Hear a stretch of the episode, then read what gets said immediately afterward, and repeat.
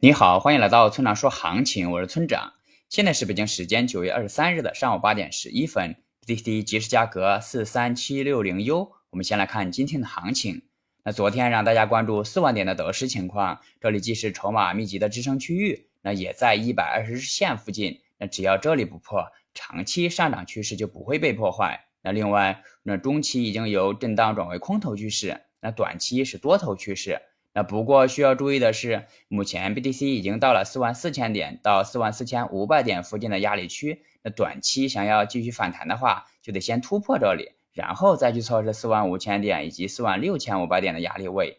总结一下就是，后市大概率会震荡一段时间。那接下来是交易思维模块，做交易最难的地方在哪里？你可能会说看盘难，因为行情太难预测了，怎么也看不准。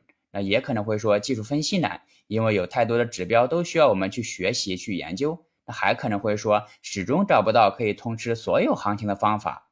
我要告诉你的是，上面所说的这些都不难。那行情太难预测，那我们不预测就行了。那指标太多，我们只需要掌握最基础的指标就行。那找不到一种通吃所有行情的交易方法，我们可以用成熟的交易系统来应对。那我认为。做交易最难的是，你明知道该这么做却没有这么做，又或者你明知道这样做不对却还是这样做了。那比如你明知道处于下降趋势中不应该做多，却还是做多了。那你明知道这里成为底部的概率很小，却还是重仓抄底了。你总是抱着侥幸的心理去做交易，你总是在赌万一的发生，你忘记了概率对于交易的重要性。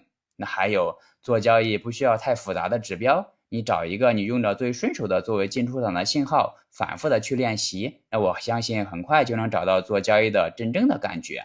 那最后，请大家一定要明白，千万不要根据预测来做交易，交易是需要考虑到具体信号盈亏比以及仓位管理的。用预测指导交易，并不能实现长期稳定的盈利。那如果你想学习具体操作以及稳定盈利的技巧，请查阅今天的操作版分析。拜拜。